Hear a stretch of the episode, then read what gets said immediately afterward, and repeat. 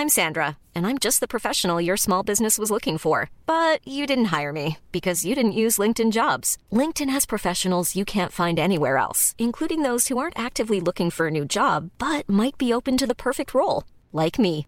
In a given month, over 70% of LinkedIn users don't visit other leading job sites. So if you're not looking on LinkedIn, you'll miss out on great candidates like Sandra. Start hiring professionals like a professional. Post your free job on linkedin.com/people today.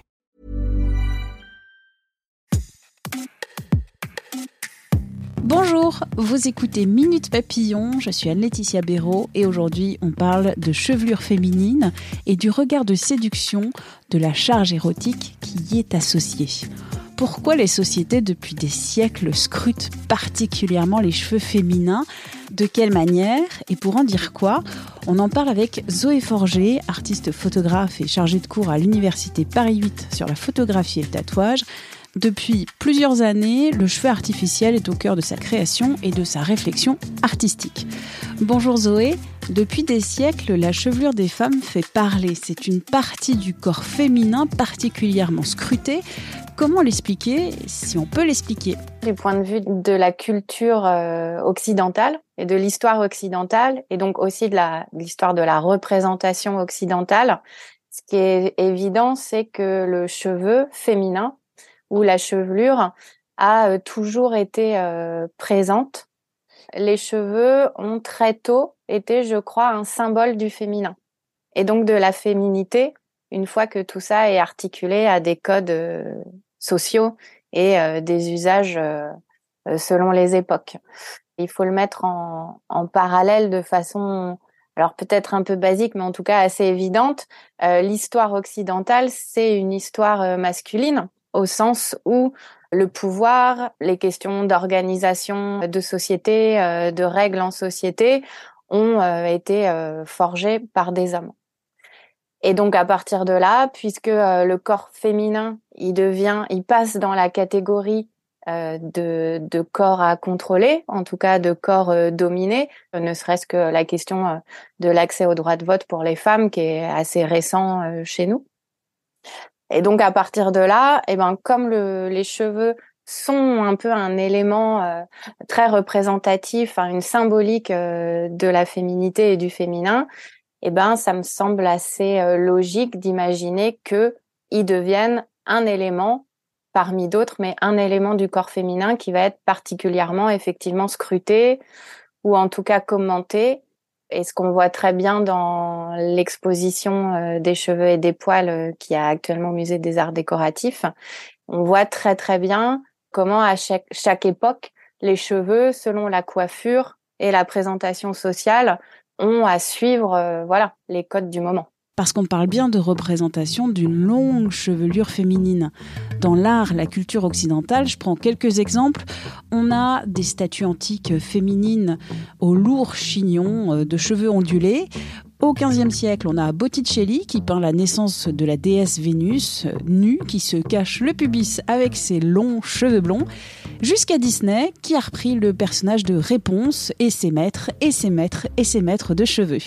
La femme, la princesse, la déesse ont les cheveux longs. Dans la mesure où, euh, dès le début, on va dire, les cheveux sont le symbole de la féminité, effectivement, les codes euh, veulent que euh, femme égale cheveux longs. Hmm.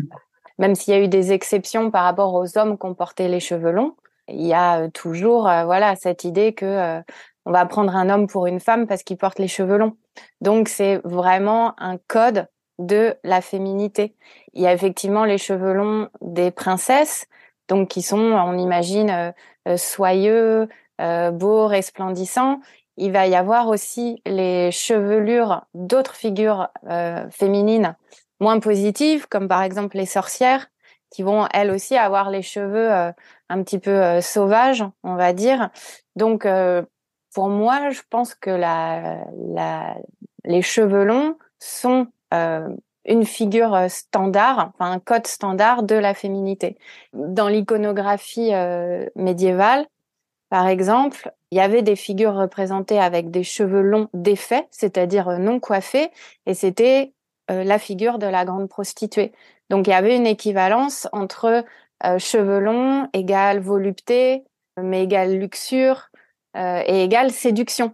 Et par rapport aux femmes aux cheveux courts, le regard de la société n'est pas du tout, du tout le même. On pense évidemment à des femmes tondues à la libération. C'est un exemple parmi d'autres où il y a cette association directe de féminité, voire même de statut de femme aux cheveux plus ou moins longs. Et beaucoup plus récemment, même dans la pop culture, Britney Spears qui se tond les cheveux. À l'époque, euh, voilà, il y a eu beaucoup de commentaires et, ce qui a plutôt été commenté, c'était un peu la, folie dans laquelle elle semblait euh, s'enfoncer en faisant ça. Je garde en tête maintenant que c'est un exemple qui reste très fort parce que Britney Spears, en termes de, de star, enfin de, de vraiment grand cliché de la star, euh, elle l'a vraiment beaucoup incarné, cheveux longs, blonde, et surtout c'est une star euh, dont on a absolument euh, construit, manipulé et utilisé euh, la sexualisation, à ses dépens d'ailleurs. Par exemple, le fait que elle, enfin tout le dispositif qu'elle a mis en place le jour où elle s'est tondue les cheveux, en étant bien sûre qu'elle était filmée, photographiée à ce moment-là, voilà, ça peut aussi être vu comme une réponse à tout ce, cette histoire, ce carcan de symbolisation du féminin euh, autour des cheveux. Parlons de regard sur la chevelure, un regard masculin qui associe le cheveu féminin à la séduction, à l'érotisme. Comme un élément du corps féminin, les cheveux ont, euh, selon les époques, euh, ont dû être coiffés, enfin contrôlés pour aller vite. En l'occurrence, les cheveux défaits ont très longtemps été réservés à l'intimité. Donc soit l'intimité de, de la chambre euh, ou euh, du lit conjugal. Enfin, donc finalement, il y a une dimension assez euh, secrète et en tout cas clairement intime associée aux cheveux non coiffés. Donc je pense que le lien est assez évident avec la question de l'érotisme sur le fait que finalement, pendant assez longtemps, voir une femme avec les cheveux défaits au sens de non coiffés signifiait, enfin, était un équivalent d'accéder à une intimité. Donc c'était pas, on n'était pas censé avoir euh, accès directement euh, à ça. Et je pense qu'en plus de ça, il y a aussi une dimension euh, clairement tactile hein, de cheveux longs, de par la matière, la vue, ça a de fait aussi une charge érotique. Alors est-ce qu'elle est entre guillemets innée ou construite par toute cette histoire de codes sociaux autour des cheveux? Ça, je saurais pas le dire. Mais euh, en tout cas, je pense que le lien direct avec la question de l'érotisme associé aux cheveux est clairement issu de cette construction euh, sociale au sens large du terme. Euh, et encore une fois, dans l'exposition des cheveux et des poils, il y a, y a des très beaux portraits qui, qui montrent des femmes aux cheveux défaits, non coiffés, et ça porte vraiment une charge érotique en soi-même. Et donc, je pense aussi que c'est par là que ça devient, euh, comme effectivement euh, chez euh, Baudelaire ou même ou même la nouvelle de Maupassant, où ça devient un, un objet d'obsession et de folie chez Maupassant. Mais en tout cas, clairement, il y a un regard scopique qui peut se construire autour de la chevelure. Tu utilises des cheveux artificiels dans ton travail artistique. Pourquoi le choix du cheveu et qu'est-ce que tu veux dire avec? Le choix du cheveu, je pense qu'il est personnel, au sens où je me place absolument dans cette grande histoire euh, de questions de féminité euh, associées aux cheveux longs. moi, j'ai porté les cheveux longs une grande partie de ma vie et, euh, et c'est assez clair que j'ai bien saisi à, à, à, certains moments de ma vie le, le pouvoir de séduction, volontaire ou non, que ça pouvait avoir. Dans mon travail photographique, j'ai utilisé pour la première fois le cheveu artificiel pour un autoportrait. J'avais encore les cheveux longs à cette époque, mais j'avais fait un autoportrait où j'avais fait des tresses de plusieurs mètres de long. Donc la matière était euh, présente au départ euh, par ce biais. Et après, très concrètement, c'est au moment du premier confinement, j'avais pas la possibilité de créer de nouvelles images puisque euh, on pouvait pas sortir ni travailler euh, avec des modèles ou en studio. Et euh, j'avais des, des, sachets de cheveux artificiels chez moi et donc j'ai commencé à les à les manipuler, les tresser et à les associer à des images photographiques que j'avais. Le choix du cheveu artificiel, au départ, il était purement technique, au sens où euh, bah, c'était euh, beaucoup plus facile d'accès euh, et il y avait aussi une question de budget, évidemment. Pour moi, c'est très important de rester sur des cheveux artificiels et de le revendiquer, même si ça n'empêche pas que parfois je peux essayer de les travailler pour que au premier regard, on ait l'impression que c'est des vrais cheveux. Le marché du cheveu naturel aujourd'hui, à mon sens, il est extrêmement capitaliste et il reproduit absolument des principes de domination entre les continents, entre des populations.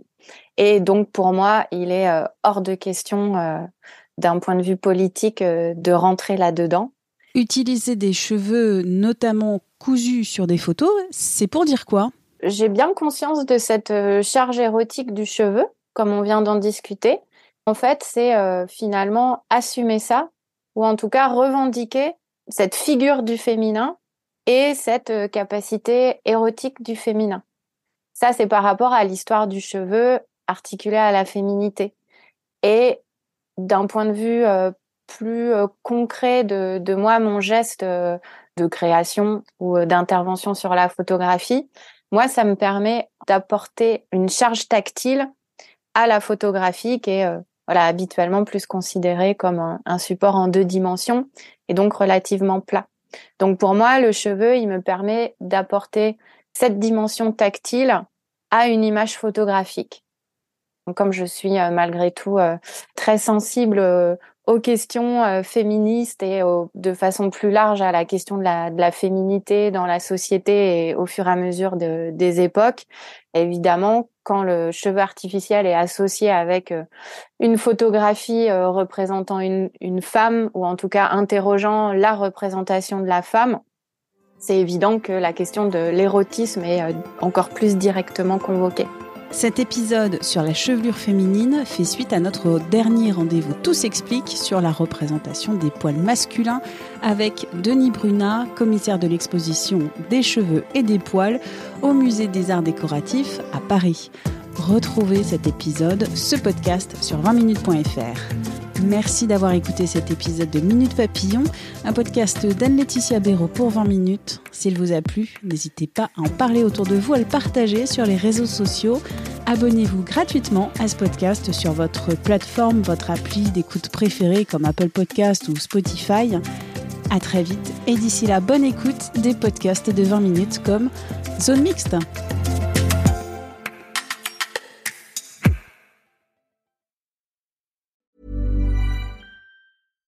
This message comes from BOF sponsor eBay. You'll know real when you get it.